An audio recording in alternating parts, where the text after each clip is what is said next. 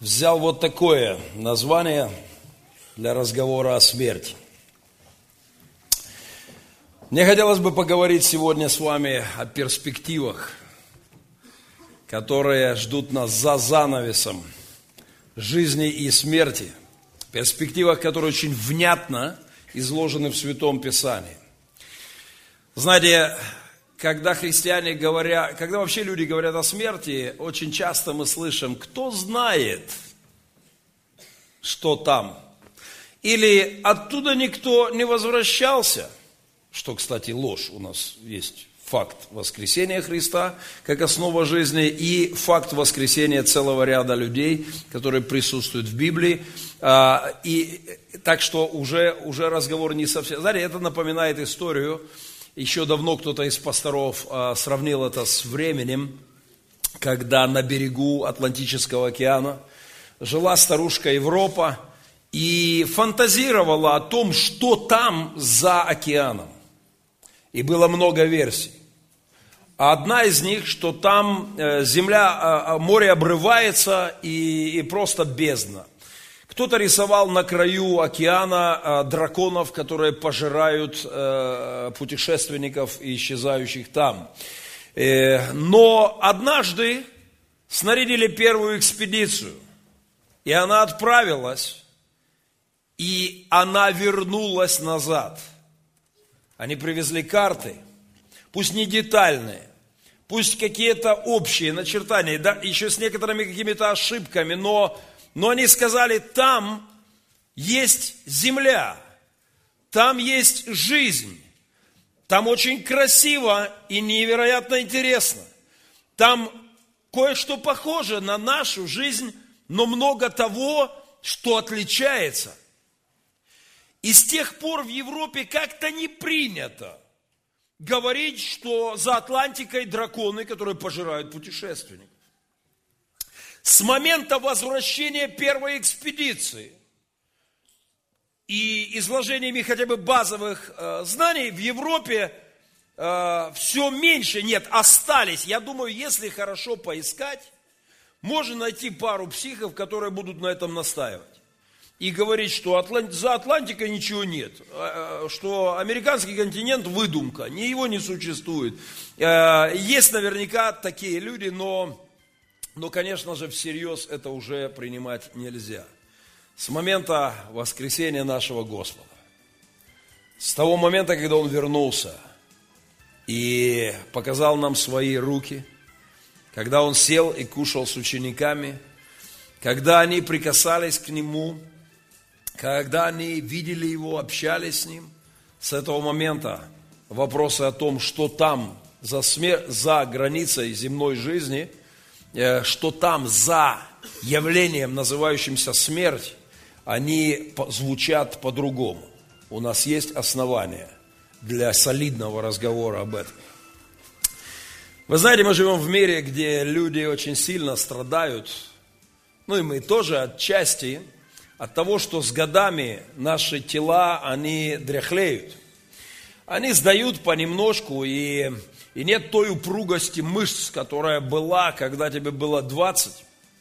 Я недавно пытался сделать то, что делал в 20 лет. А если вы видели, как я подпрыгал и в прыжке поднятую лапу, э, которую держали, двое выбивал ногой. Ах, да пастор был, какой был орел. На днях я попробовал э, сделать, ну, хотя бы что-то в этом роде на тренировочке с пацанами, но как-то уже не то. Я не буду пытаться изобразить это, но, но уже не та прыть. И далеко не то, говорит пастор Евгений, увы, это так. И, конечно, скоро мы поправим ситуацию. У нас год здоровья. Я еще что-нибудь смогу продемонстрировать достойное. Было время, и пастор Геннадий крутил солнышко на турниках. Эх, Какое было время! Не дай Бог мне сейчас это попробовать. Я себе приблизительно представляю, чем это закончится. А, но мы страдаем от этого. Конечно, мы пытаемся бороться с вторым законом термодинамики, с увеличивающейся энтропией, а, с, с тем, что наши тела стареют. э, и поддаются вот этому закону, э, и мы пытаемся что-то делать, и ничего плохого в этом нет. Нам, конечно, нужно поддерживать свои тела и заниматься спортом, и ходить в походы, и ездить в велотуры, и все нормально. Это полезно, это хорошо, это продлит эффективность нашу. Мы недавно об этом говорили и будем говорить об этом дальше. Но, конечно же, мы все знаем, что это не решение нашей проблемы. И самые здоровые, и те, кто держал до последнего свои мышцы в более-менее тонусе, не могут решить проблему, а, потому что приходит день, когда организм, отработав свое, по какому-то таинственному повелению, а, финиширует. И мир на самом деле озадачен проблемой с мышцами, и спортзалах по всему миру. Э, люди занимаются везде и пытаются что-то решать с этим. Конечно же, у наших сестер своя проблема. Э, они очень страдают от морщин. Они ужасно расстроены по утрам, когда они подходят к зеркалу, и они тратят по часу, по полтора, чтобы наводить порядок, и мы ничего против не имеем. Э, пожалуйста, все важно, хорошо. Ну, если вам не 16 лет. Если вам 16 и вы этим занимаетесь с утра, ну это просто глупо. Подрастете, поймете, что это не нужно было делать. Э, ну не нужно штукатурить новый дом. Только от, сданный от штукатуренный. Штукатурка нужна, когда уже... Что это такое? А? а это свечи, хорошо. Да, понял, да, хорошо, будем считать, да. И а, Конечно же, это проблема. И, конечно же, ее пытаемся мы решать. И все с этим нормально. Но мы точно знаем, что 80 лет женщина уже не выглядит так, как когда ей было 20-25. А, мы знаем это. И как бы ни старались лучшие косметологи мира, мы говорим, что последнюю услугу они оказывают в морге за дополнительную плату ну, чтобы как бы выглядел как живой. Это последний комплимент, который мы получаем. Ты, Илья, как живой. Ну, за это, конечно, надо, обычно этот комплимент, ну, не нарываемся, да, обычно это, э, но если есть большие деньги, можно как бы устроить, и даже люди восхитятся, скажут, смотри, красивее, чем при жизни. да, но мы знаем, что нам не решить эту проблему своими силами. Я хочу сегодня сказать несколько вещей о том, что нас ждет воскресение тела. К моему великому сожалению, у христиан есть большая проблема. Ну, мы знаем, что на Руси вообще с богословием туговато. Я имел очень горячую полемику в двух портфелях в нашем ток-шоу с Сергеем Демидовичем, когда мы говорили о докторских э, диссертациях в Украине, России – я имел интересный разговор на этой неделе с людьми об образовании, и мы знаем, что на Руси с богословием туговато. И у православных, и у протестантов, и у католиков, э, здешних, наших, русскоязычных, с богословием слабовато. И вот одна из самых страшных богословских ошибок – это то, что люди думают о воскресении не в материальном ключе – когда люди, а, мы ссылаемся на Писание, и мне всерьез говорят некоторые служители, что сеется тело, э, тело плотское, восстает тело духовное. И под словом духовное они подставляют нематериальное, абсолютно внятно впадая в ересь. Потому что тело плотское на языке Библии означает тело греховное. Тело, в котором властвует, властвует грех, плотское, греховное. А те, и это, тело, это тело сеется, но воскресает тело духовное не в плане нематериальное, а духовное значит не подвластное греху. Я хочу напомнить, что христианство учит не просто о переселении души, вышла душа, где-то там парит какое-то облачко, энергия, ее все ловят. Все пытаются взвесить. Вот положили покойника на весы, полежал, уменьшился в весе. Говорят, вес души высчитали. А, и пытаются взвешивать. Но мы знаем, что, что душа не просто остается в некоем странстве, оторванное от тела. Души возвращаются и получают новые тела. Воскресение тела – одна из христианских доктрин. Христос пришел к нам в теле. А он не был облачком, парившим где-то там а, в горнице у учеников. Они не просто слышали голос, который сказал, «Э, закройте глаза и представьте, что я с вами сижу и ем рыбу и мед. Нет, он сидел и ел с ними рыбу и мед. А, он не просто сказал, а, сильно прищурьтесь, включите воображение и представьте, что я стою посередине комнаты воскресшей. И они так углубились в медитацию, что им показалось, что он вошел. Нет, они не ждали, они не надеялись. Но вдруг он прошел в комнату непонятным даже образом и стоял посередине комнаты. Я не к тому, что у нас появится способность проходить сквозь стены, но я к тому, что тело, которое будет воскресшим, будет реальным. Раз. Два. Оно будет намного лучшим, чем то, что мы имеем. Христа не сразу узнавали ученики. Отчасти в одном месте сказано, что, что они были, глаза их были удержаны. Но в других местах ощущение, что они не сразу его узнают. И потом узнают. Потому что сложно даже в 33-летнем человеке, каковым был Христос, тем более в, в, те, в те времена, да, и, и, и из, из ним избитый, из пригвожденный, истерзанный, и вдруг перед ними появляется некто. И они узнают, это Спаситель, это Христос. Он явился в, в теле прославленном, он явился в теле вполне себе материальном. Но это не была материя, в которой властвует грех. Это не была материя, ограниченная, как наша сегодня, э, в нашем понимании, но это было тело – а, тело воскресшего Спасителя. И у нас есть обетования, которые гласят, что воскресение – это наш удел. Давайте откроем вместе с вами послание к римлянам. Послание к римлянам, 8 глава, пожалуйста. 8 глава, с 2, э, и мы посмотрим с 18, давайте 17 стиха. «Если мы дети», римлянам 8, 17, я читаю современный перевод. Если вы дети, то и наследники, наследники Бога, сонаследники Христу. Потому что если мы разделили Его страдания, то разделим и Его славу. Когда Библия говорит, разделим Его славу, она говорит о воскресении из мертвых. Мы разделим Его славу. Мы разделим Его воскресение.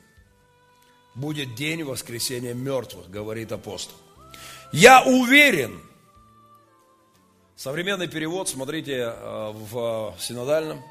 Я уверен, что наши страдания – ничто в сравнении с той славой, которая ждет нас. Когда он говорит о славе, которую он ждет нас, он говорит о воскресении из мертвых, о воскресении тела, о жизни, которая будет в нас. Я уверен, что сегодняшние проблемы и наши страдания по утрам у зеркала – или в спортзалах, или у гробов близких людей, или немощи и болезни нашей старости и жизни земной проблемой ничего не стоит в сравнении с тем, что случится в день воскресения. Продолжая это, ведь все мироздание, в вашем переводе вся тварь, все творение, с нетерпением ждет – когда открыто, когда Бог открыто явит своих сынов.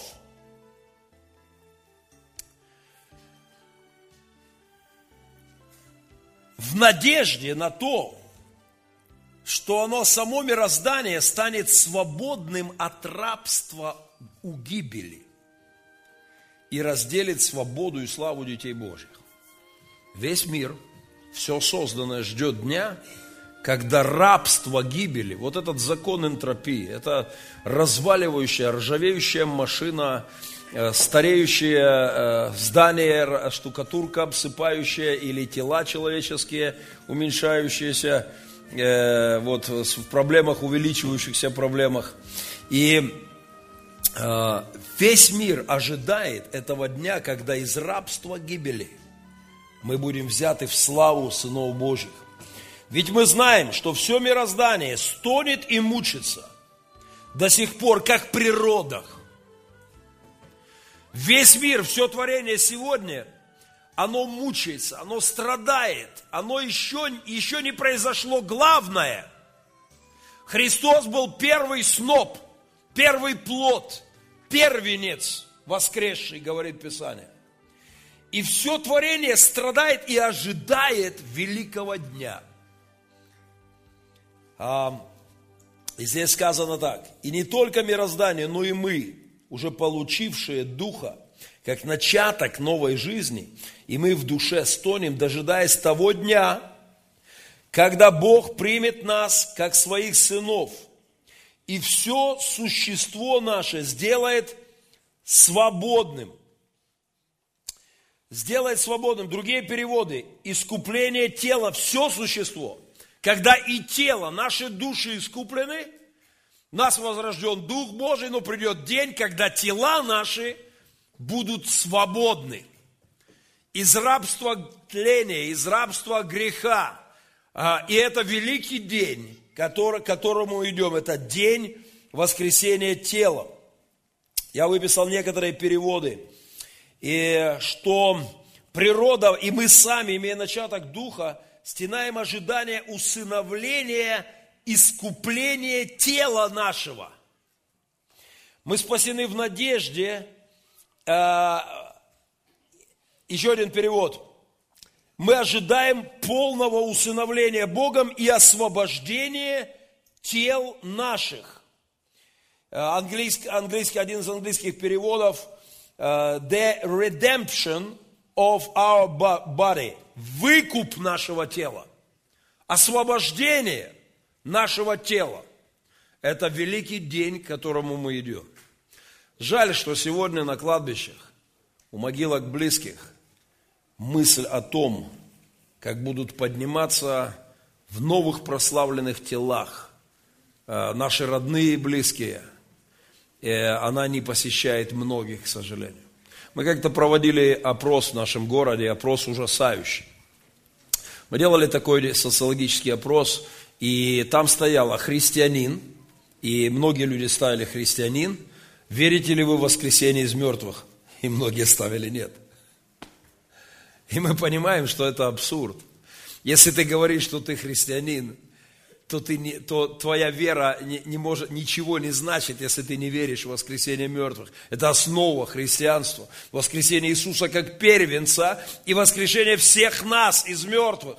Все люди поднимутся и предстанут пред Ним. Это азбука христианства. Если мы в это не верим, мы, не, мы не просто говорим, теряется весь смысл искупления и веры христианству. Мы веруем в воскресение мертвых мы верим в то, что Христос был первый, первенец из мертвых, воскресший в новом, в новом теле явившийся.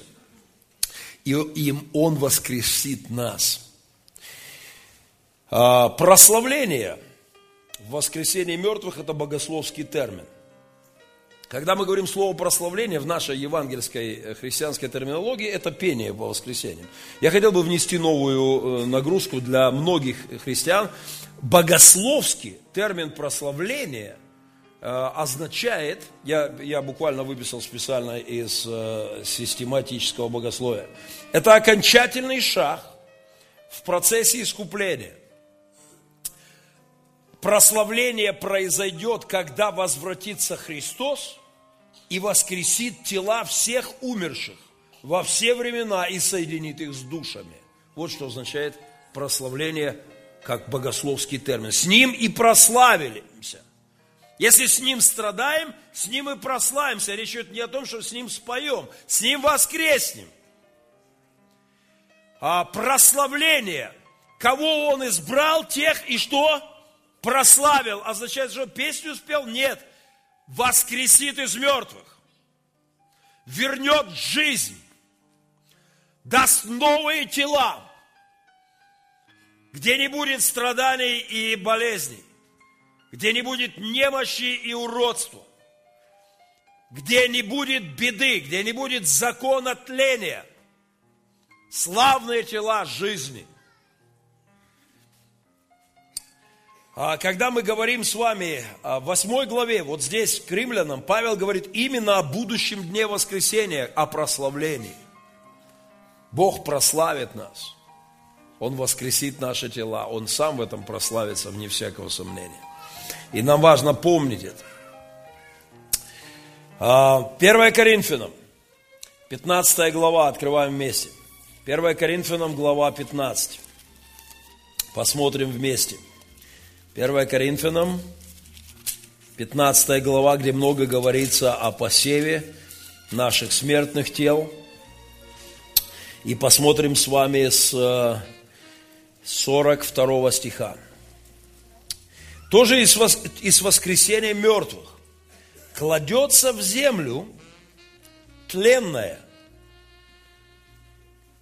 подвластное энтропии, встает нетленное, кладется уродливое, встает прекрасное. Сестры, подчеркните это в ваших Библиях. Понимаете, да, старость в какой-то степени ранит наши души, Э, исчезновением румяны на щеках и морщинами и прочими нюансами, но, но восстает прекрасно. Кладет, это Юрий Андреевич был. Аллилуйя, Юрий Андреевич. Только не, не, не надейся, что в этом году ты обойдешься без наведения порядка с, э, с прессом. А, кладется слабое – Братья, здесь пришло ваше время восхищаться. Встает могущественное, а? Кладется слабое, а встает могущественное. Кладется материальное, встает духовное. Если есть материальное, есть и духовное, еще раз, под термином духовное здесь подразумевается подвластное духу, а не подвластное э, растлению. Это вот очень важная богословская заметка, э, которая, которая является частью христианского учения. А, знаете, я подумал вчера, что есть знаменитая косметика Мертвого моря. И я был на Мертвом море несколько лет назад.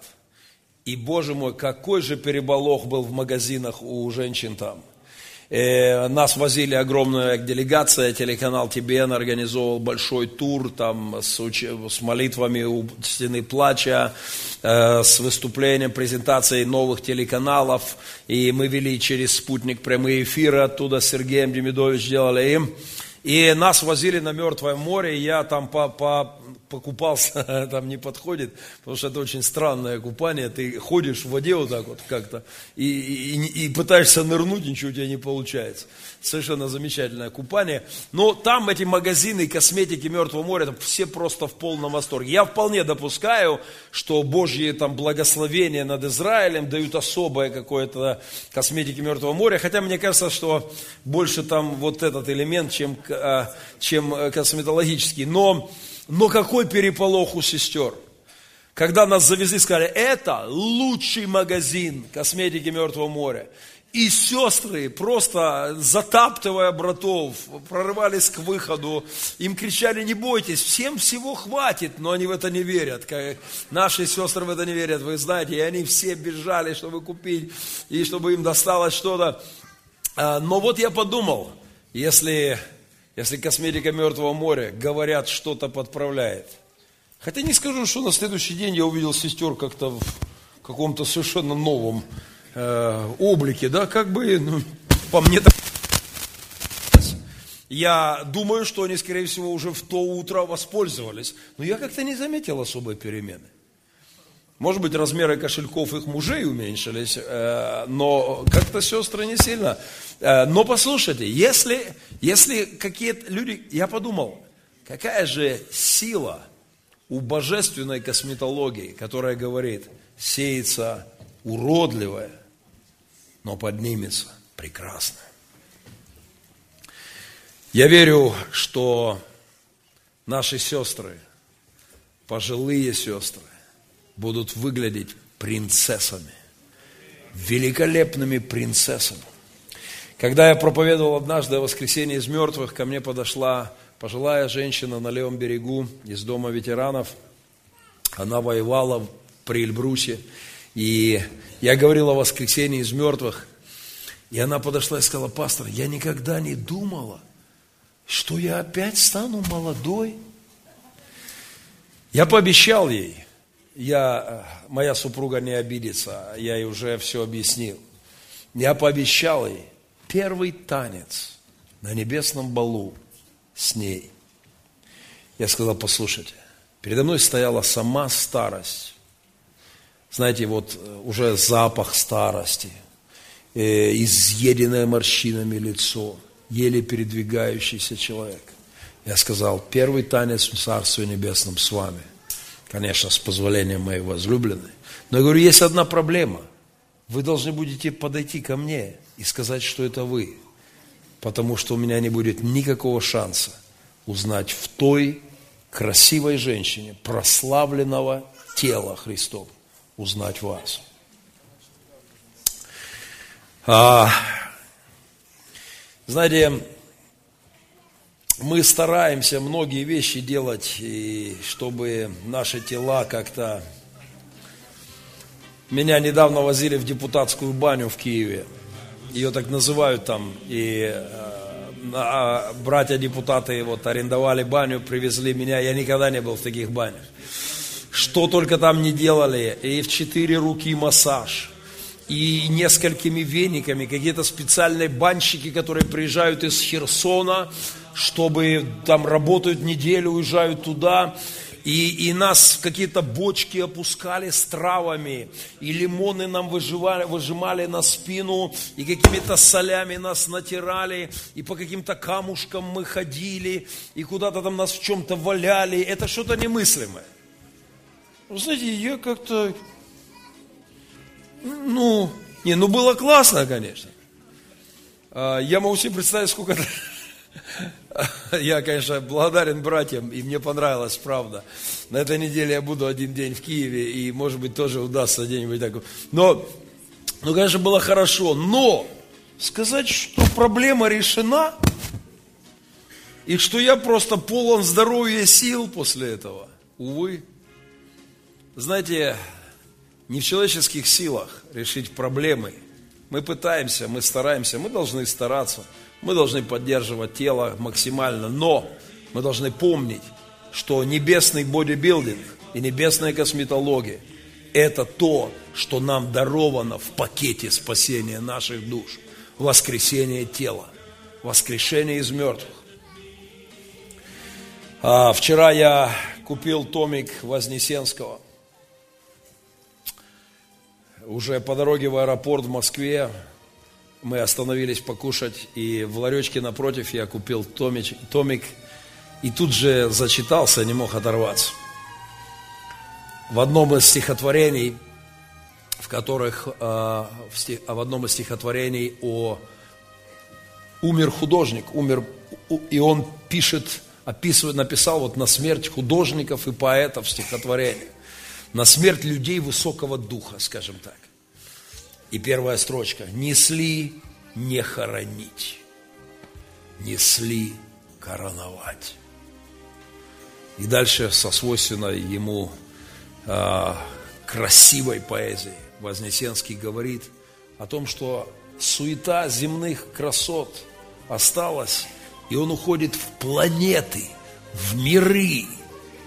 Коронация человека, который душу свою – не заземлил на это, на, на, на, земной жизни и не разменял на суету. Коронован славой, прославлением тела. Это действительно будет высшая корона. В одной из проповедей э, в поминальные дни несколько лет назад я взял вот этот тезис. И я говорил, что смерть уже находится в камере смертника. Смерть уже приговорена к смерти. Я хочу напомнить вам это. А, она уже обречена, она побеждена Христом. Смерть, где твое жало? Ад, где твоя победа? И если мы читаем Писание, мы читаем о смерти смерти. Смерти не будет. Придет момент, когда полная ее власть будет забрана. Сегодня она еще существует, дожидаясь исполнения смертного приговора. Но она уже обречена. Жизнь пришла в мир в Иисусе и победила смерть. Жизнь пришла и восторжествовала над смертью. А, еще один тезис из проповеди пару лет назад звучал так. Смерть, она в плену, но временно еще работает на победителя. Помните, как, э, как во время войны, когда мы победили фашистов, мы взяли их в плен, многих, и загнали куда-то, и они работали на победителя. Смерть, она работает на победителя. Что это трещит у меня? Это вот микрофон.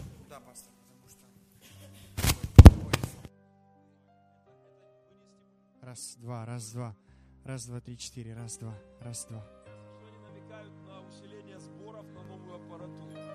Они мне сегодня сказали о сломавшемся одном микрофоне, теперь этот сломался. Мы собираем, все нормально. Мы движемся вперед. А... У смерти сегодня есть задача, и она, она ее выполняет, но она уже не имеет власти сама по себе. Она еще работает на этой земле, забирая в положенное время, забирая нас по разрешению Господнему, но уже у нее нет власти. Она просто забирает нас и припровождает в, там, в присутствие того, кто является ее хозяином, ее победителем. И однажды смерти не будет. Это, это основы христианства, и это то, что придает всей нашей жизни силу, радость и смысл. Я вчера листал одну штуковину и нашел, и нашел, э, знаете, когда в нашем теле каждый день происходит смерть и происходит рождение новой жизни. Это очень интересно. Наши клетки организма умирают каждый день, их умирают миллионы. И для каждой клетки, которая умирает, или возьмем одноклеточный организм, просто берем одноклеточное существо, живой организм, одноклеточный. Когда его смерть, это не всегда просто вот жила клетка и померла. А, смертью одноклеточного организма называешь, что ты смеешься. Ты по-своему что-то? А, вы там с Алексеем? Или... А, вы... Просто вы так вдруг раз... А, вы про... Понятно, извиняюсь. Ложноножку вспомнили, я знаю. И, и вот что происходит. Когда умирает одноклеточный организм, смерть для него не всегда означает прекращение существования. Для одноклеточного организма смертью – называется новый уровень жизни. Потому что, когда клетка раздваивается и разделяется, это называется, что она умерла. Но на самом деле а, она вышла на новый уровень. Их стало две. Но в биологическом смысле, а, в морфологическом, вот, да, она умерла. Но фактически она продолжила жизнь на новом уровне. И меня заинтересовали эти таблички, как, как разделяется смерть, как умирает клетка и как она выходит на новый уровень жизни. Там есть разные фазы. Там есть а, анафаза, так называемая. Это фаза противостояния. Это момент, когда внутри клетки ядро разваливается, раздваивается, и начинает формироваться два ядра. И я подумал, это похоже на твою и мою жизнь после покаяния. Ты жил один, вполне себе целостный грешник. И ты грешил, и как бы, ну и нормально. Но приходит Господь твою жизнь, оживляет твой дух. И в тебе очень ярко начинает жить два, две части. В тебе есть еще твое греховное тело и греховные желания, и страсти, и похоти, все это присутствует еще в тебе. Но уже зародилась новая жизнь в тебе. И ядро в этой клетке разваливается, рассыпается оболочка ядра, разваливается и вступает в анафазу, фазу противостояния. Это то, что описано к римлянам, когда Павел говорит, что есть противостояние внутри тебя и меня, добро и зло. И это усиливается в нас. И перед тем, как клетка умрет, это доходит до пика. Ядрышк, новое ядро тянет в одну сторону, старое в другую, и это жизнь человеческая сегодня. Но дальше апостол Павел восклицает, кто избавит меня от этого, и восклицает благодарение Господу Иисусу Христу, который даровал нам победу. И речь идет о прославлении, о воскресении наших тел и о прощении наших грехов. И следующая фаза в создании клетки называется тело фаза. Когда начинает формироваться новое, новые тела у старой клетки. А биологически, фактически она умирает, но формируется новое тело. Мы с вами получим, мы сегодня находимся, если хотите, в анафазе человеческой, нашей личной истории. Э, в фазе противостояния духа и плоти этих двух центров, двух полюсов, двух ядер, которые тянут нас к себе. Но придет тело фаза, и мы получим новые тела, прославленные, э, красивые, сильные, здоровые. Воскресение мертвых. Это ждет нас. Я недавно смотрел один фильм. По дороге в самолете этот фильм заинтересовал меня. Знаете, есть особый, особый вид ментальной болезни. Не помнить о смерти, не думать о смерти. На самом деле этим больно огромное количество людей. Люди сегодня сходят на кладбище, завтра, завтра будут жить так, как будто смерти нет, как будто не придет их день смерти, как будто им не стоять перед Богом и не отвечать за свою жизнь. Это вид болезни. В этом фильме, очень странном, основанном на реальной истории – а, этот фильм называется «Укрыться». Если перевести это э, «take shelter», это как укрываться, прятаться, спрятаться, укрыться. В этом фильме у обычного мужчины, это на базе реальной истории, начинаются какие-то странные галлюцинации. Он ложится спать видит шторм. Ему снятся жуткие сны. И он, он, не, он вскакивает посреди ночи. Он думает, что он психически заболел. У него, по-моему, мать болела тоже психически. Он думает, что он болен психически. Он скрывает от жены это. Он идет к психиатру. Психиатр выписывает ему сильно действующие таблетки. Он пьет их перед сном, но опять ему снится страшный ураган, который идет. Потом это начинает происходить среди бела дня. Он работает с напарником, что-то делает в чистом поле, светит солнышко, но вдруг он начинает слышать удары молний, гром оглядывается вокруг, чистое небо. Напарник думает, что он сходит с ума, и это так и выглядит внешне. Ему постоянно чудится приближение шторма, урагана и страшной беды. А вокруг все смеются и хохочут, дело доходит до плохих вещей. Он закладывает свой, его увольняют с работы. Он закладывает свой дом.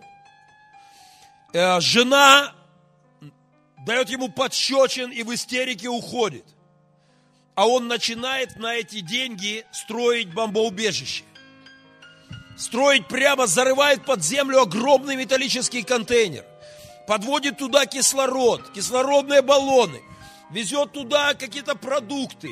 Соседи говорят, псих, больной. Доходит до скандалов с окружающими. Все думают, он сошел с ума. Но жена возвращается и говорит, я все равно буду рядом с тобой, даже если ты просто сошел с ума. И вот однажды, однажды он выходит на улицу и видит страшный ураган, который приближается к его городу. И они берутся за руки с женой и с ребенком и укрываются. Говорят, что эта история есть реальный прототип, что это действительно во время одного из страшных ураганов случилось с одной семьей. Послушайте, если мы не думаем о приближающейся смерти, мы сумасшедшие. Потому что она идет каждый день все ближе к нам.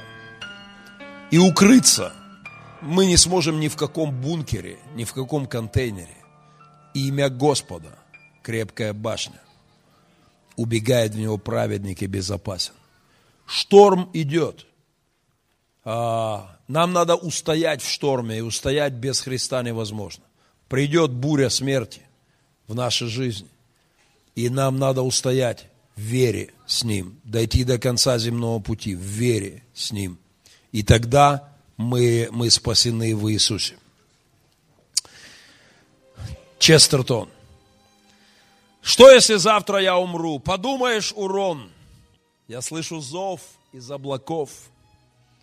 Малыш на свет рожден.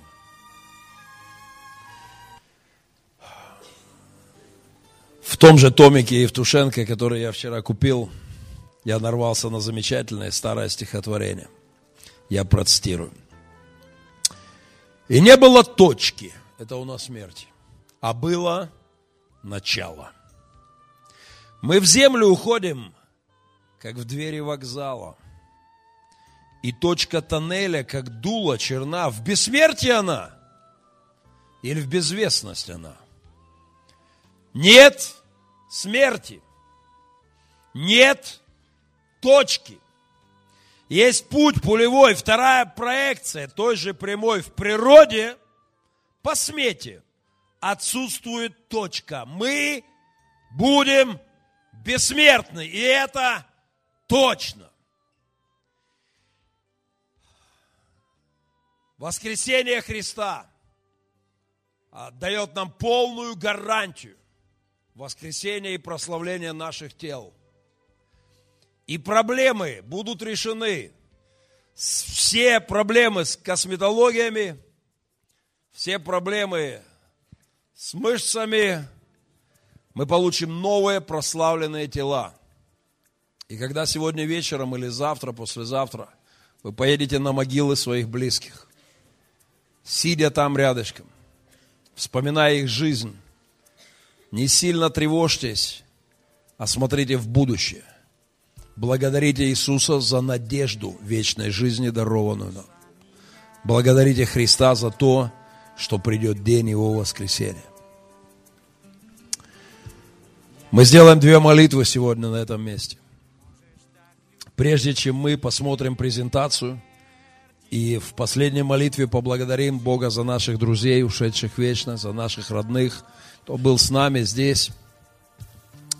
Мы, мне хотелось бы, чтобы мы встали для самой важной молитвы. Для самой важной молитвы. Я прошу сейчас, чтобы мы были очень в таком, очень тихо настроены на важные слова и важные действия. Пожалуйста, Прежде чем мы посмотрим фотографии наших друзей и вспомнем их, мне хотелось бы обратиться к нам, ныне и живущим. Здесь вполне возможно есть сегодня люди, вероятнее всего есть люди, которые не примирились со Христом в своей жизни. Может быть, вы были с Ним, вы знаете что-то о Нем, вы, вы что-то слышали о Христе, у вас есть близкие, родные, которые знают Господа. Но я хочу обратиться к тем, кто никогда до сегодняшнего дня не сказал Иисус, Ты мой Спаситель души, духа моего и тела моего. Ты тот, кто дал мне жизнь вечную. И я останавливаюсь в жизни без Тебя и начинаю жизнь веры и духа человеческого. Если я говорю о вас, если, если вы никогда не посвятили Христу свою жизнь, я хочу прямо сегодня здесь, на этом месте, помолиться за вас, чтобы воскресла душа. Потому что однажды придет воскресение тела к воскресшим душам.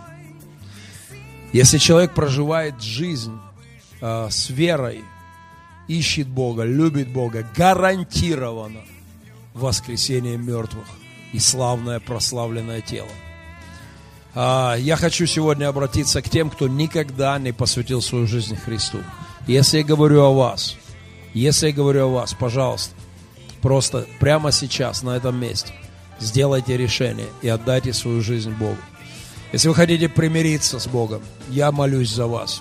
Если я говорю о вас, вы никогда до этого дня не посвятили жизни Христу, вы хотите это сделать, поднимите свою руку.